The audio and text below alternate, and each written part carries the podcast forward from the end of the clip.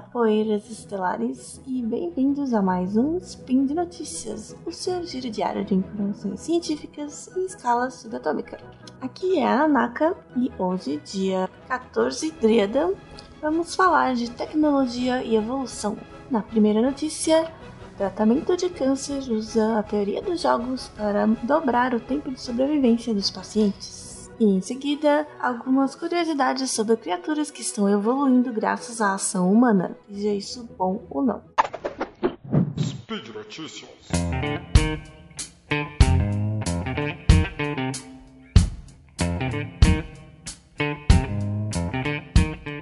Uma equipe no Instituto de Pesquisa e Centro de Câncer Moffitt, na Flórida, criou um algoritmo capaz de aplicar a teoria dos jogos no tratamento de cânceres. E ver o câncer como um jogo, né? O tratamento do câncer como um jogo se mostrou bastante efetivo, chegou a dobrar o tempo de sobrevivência de homens com câncer de próstata em estado avançado.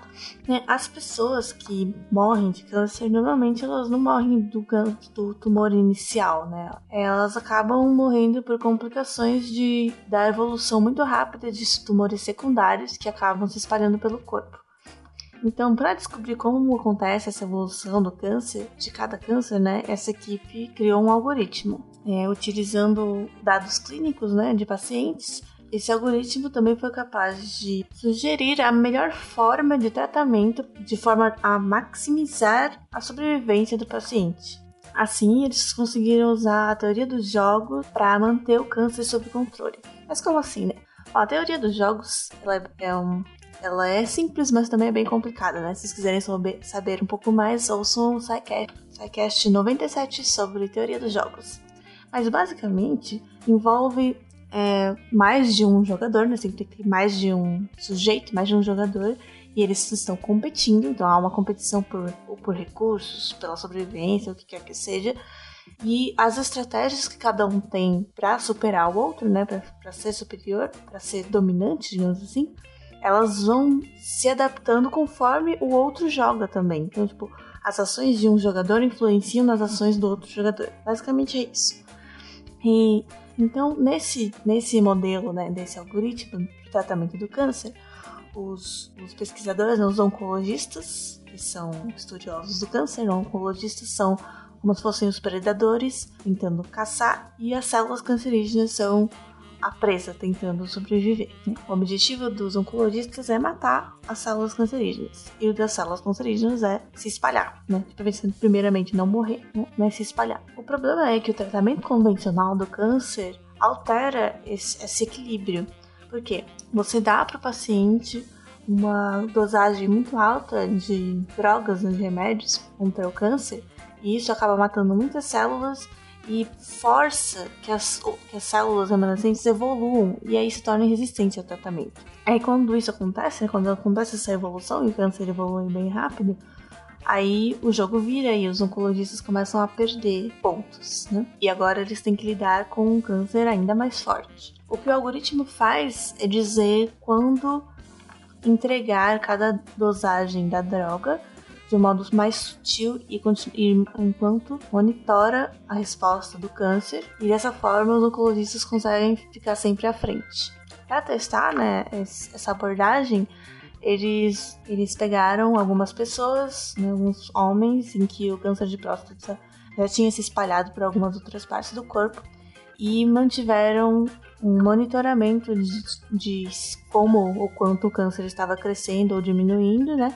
Através da medição de um químico chamado antígeno específico de próstata, que ele é liberado pelos tumores no sangue todo mês, né? Ele, ele era medido todo mês essa liberação do químico no sangue.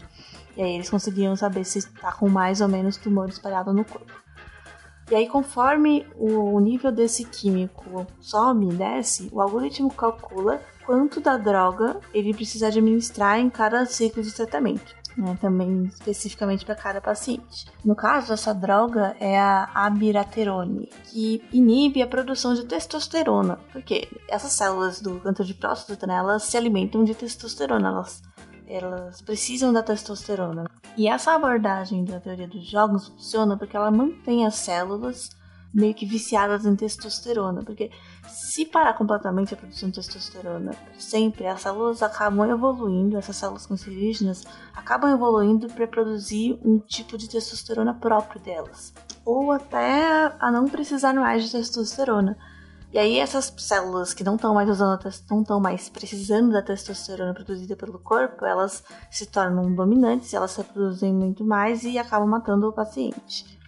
Então, usando um pouco menos da, de cada dose da droga e tendo alguns intervalos entre os ciclos de tratamento, é, essa, essa, abordagem faz com que essas células letais não se tornem dominantes, né? mantendo o controle do câncer. Então, normalmente demora mais ou menos uns 15 meses para o câncer de próstata evoluir essa resistência às doses padrão de abiraterona e inclusive aumentar de tamanho né, comparado ao tamanho original. E agora um teste clínico desse algoritmo foi feito em 17 homens e essa escala de tempo mais do que dobrou para uma média de 33 meses e isso continua aumentando, né? Esse tempo continua melhorando conforme o tratamento prossegue. O câncer desses, né, desses pacientes tratados, o câncer só conseguiu progredir em três desses homens e alguns dos participantes já viveram mais de quatro anos sem nenhuma progressão de câncer. Então isso é uma abordagem muito legal, né? Utilizando uma coisa simples que é a teoria dos jogos para você é, fazer uma estratégia melhor de ataque, de competição e pode revolucionar aí o tratamento de vários cânceres, né? Porque a, o básico, né, que essa abordagem da teoria dos jogos pode ser utilizado com qualquer droga, em qualquer ataque. E até também pode ser usado, por exemplo, para tratar infecções, porque a gente tem tanto problema com evolução de resistência em bactérias, né? Talvez esse tipo de abordagem também funcione. É, como eu disse, ele ainda está, esse tratamento ainda está, esse algoritmo, né, para a dosagem do tratamento ainda está em testes clínicos e esses 17 homens ainda estão sendo acompanhados faz uns 3 ou 4 anos. É, então eles estão tentando ver quais vão ser as consequências, né? Ainda vai levar um tempo para conseguir os resultados finais e começar a aplicar em larga escala. E ela faz parte de uma série de estratégias de tratamento que estão tentando focar na evolução do câncer e em vez de tentar simplesmente erradicar uma, a, né, um câncer avançado, uma doença, essas estratégias tentam maximizar a vida da pessoa, né, tanto em qualidade quanto em tempo, enquanto vivendo com a, a doença. Então é um, outro, é um outro tipo de abordagem que às vezes pode funcionar tão bem quanto. Muito bem, e agora vamos falar sobre evolução de espécies. E o que o ser humano tem a ver com isso? Bom, muito, como vocês podem imaginar, né? O ser humano é, é com certeza, acho que eu posso dizer com certeza, a espécie mais modificadora do ambiente, né? E as outras espécies têm que se adaptar a isso. Mas de uma forma mais específica, assim, algumas curiosidades sobre evoluções que aconteceram diretamente em resposta à ação humana. Além, é claro, daquelas conhecidas como resistência a antibióticos e a drogas, pesticidas e né, super, super bugs, que eles chamam, né, super patógenos e etc. Bom, um estudo recente descobriu que um pássaro conhecido como chapim real é, talvez tenha evoluído bicos maiores para conseguir comer melhor de comedouros artificiais, né, colocados lá por pessoas. É. Outro exemplo são é o bacalhau. O, acontece também com vários tipos de peixe, né, que são que sofrem a pesca predatória em que o bacalhau tem evoluído para entrar em puberdade bem mais cedo, porque a tendência da pesca é pegar os peixes assim que eles atingem um tamanho ideal, né? um tamanho mínimo. E isso faz com que nem todos eles estejam maduros as, quando são pescados. Então, o que acontece? Os que conseguiram se reproduzir antes de atingir o tamanho maduro, né, o tamanho que seria da, da puberdade, esses são os que se reproduziram e criaram descendentes. Então, a gente está selecionando os peixes que chegam à puberdade antes e provavelmente menores também. Ou seja, a gente está fazendo com que os peixes fiquem cada vez menores, porque a gente só pega os grandes e não deixa eles se reproduzirem. Precisaria colocar aí uma teoria dos jogos para né, controlar essa, essa predação aí e manter os peixinhos sempre num tamanho bom. Os estudos têm muito a aprender um com o outro. E outros animais de caça também estão sofrendo esse tipo de alteração, né? De pressão evolutiva. Ai, que bonito. É, por exemplo, os carneiros de chifre grande. São aqueles carneiros que vivem nas montanhas e tem aquele chifre enroladinho, sabe? Bem grande, assim, que parece um chifre de leia. Né? Os carneiros leia. Como eles foram por muito tempo caçados por conta dos seus chifres, né? Os que tinham maiores chifres, eles acabavam sendo mortos antes. E os com chifre menor se reproduzindo mais por conta da ação humana, né, da caça humana, porque naturalmente os de maiores chifres teriam uma vantagem contra o, os outros carneiros, né? Tanto na luta quanto na seleção sexual, por exemplo, de atrair mais parceiras. Mas como os humanos caçam os de maior, né, os de chifre maior, acabam selecionando os de chifre menor. Então os chifres dos carneiros também têm diminuído. E já diminuíram cerca de 25% do tamanho.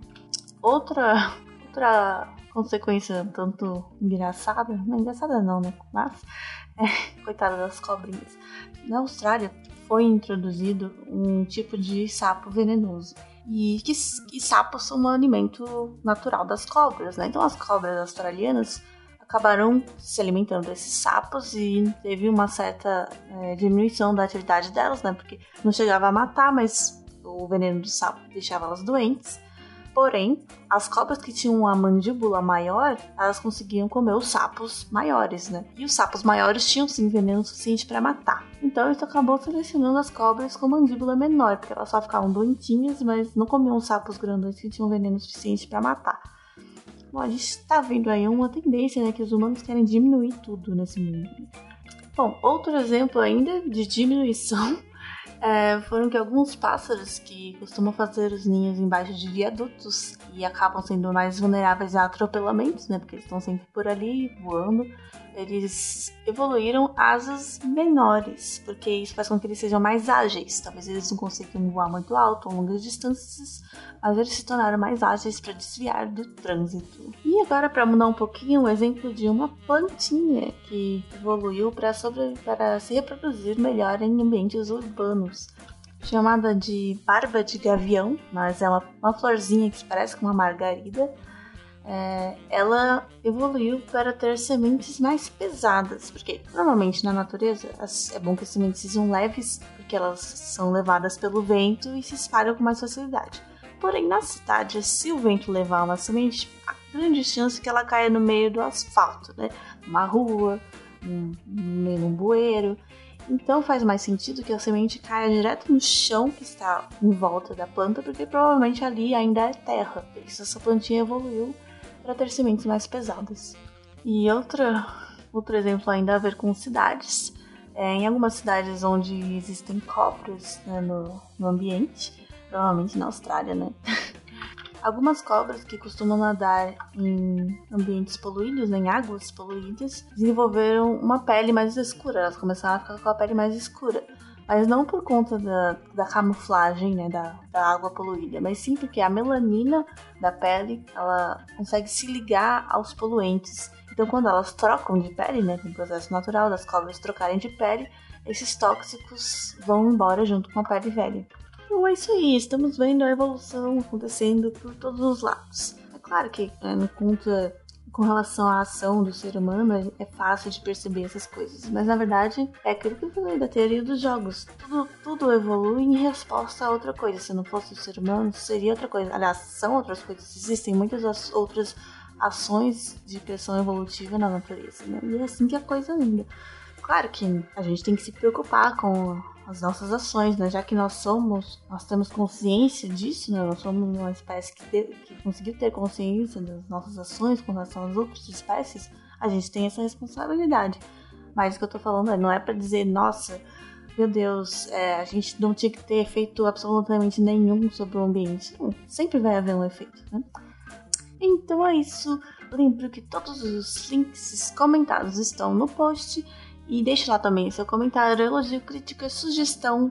E lembro ainda que esse podcast e todos os podcasts do Portal Deviante só acontecem, só são produzidos por conta do apoio do patronato no SciCast, tanto no Patreon quanto no Padrim. Então apoie você também se você quer ver esse projeto lindo continuar.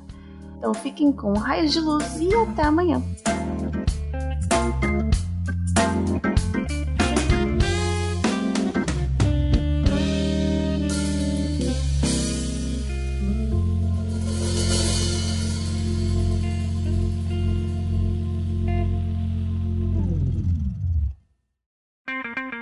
Edição por Felipe Reis.